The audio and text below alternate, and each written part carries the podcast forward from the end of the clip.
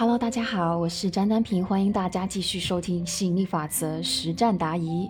那我们这一期的这个分享主题呢是：老好人不懂拒绝，老是被占便宜，怎么办呢？我们马上来进入学员的提问环节哦。子瑜老师，我的同事经常蹭我的车，想要拒绝又怕得罪人，于是我故意把车给停远一点，怎么办呢？我很害怕拒绝了就跟对方的关系给搞僵了。子瑜老师回答：难道现在不僵吗？为了不把跟对方的关系搞僵，结果把跟自己的关系给搞僵了，请问这种交换值得吗？他有权利要求，我有权利拒绝啊。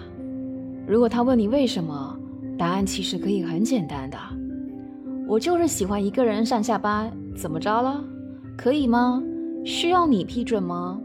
我有车是我的事，我想载你或不载你得看心情。我本来很乐意载你的，但是现在变成载你是我的一种责任，我很不喜欢这种感觉。我要尊重我自己的感觉，所以现在我暂时不想载你了，行吗？其实哦，这真的是你自找的，因为你宁愿去得罪自己哦，也不愿意去得罪别人。可见在你心目当中，你的排序哦，别人是比自己重要的。那既然如此的话，他蹭你的车又有什么所谓呢？我觉得他说的很对呀，你呢？因为不敢拒绝，你还停留在别人的感受比自己的感受更重要的这个阶段，这不会是第一次，也不会是最后一次，因为你内心无主，别人就来入主了。他为什么蹭你的车，一定有他的道理的。他基于是因为什么样的道理跟理由，其实不重要，因为他的理由只是对他重要，对你不重要啊。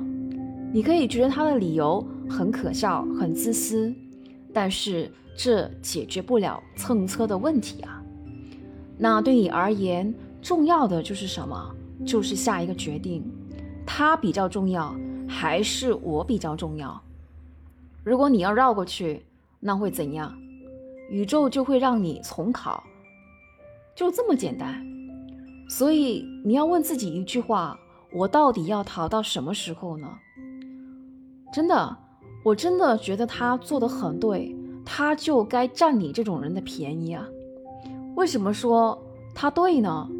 从两个角度来看，第一，从人性的角度，厚脸皮的人当然会这么做，而且很对；第二，从吸引力法则的这个角度来说，你内心无主，他这个外人就来入主了。你觉得别人的感受重要过自己的，那他来蹭车。当然很合适嘛，所以他完全是符合人性，也符合自然法则的。你可以说他厚脸皮，但关键是，他厚脸皮得来很符合人性，也很符合吸引力法则。大家同意吗？请问你能要求他违逆人性吗？请问你能要求他违逆吸引力法则吗？请问你能要求他违逆你散发出来的能量之流吗？吃定你就对了，把你吃得死死的就对了。他不但吃定你，不但把你吃得死死的，你还会回过头去感谢他，因为他就是你内心的镜子，他是你的倒影和反应。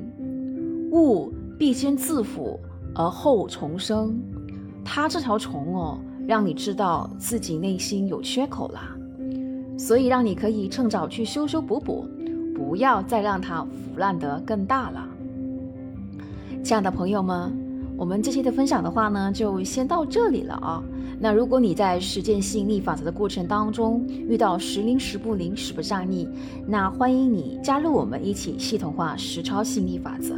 我们这期的这个分享就到这里了，感谢你的聆听，我们下期再见。拜拜。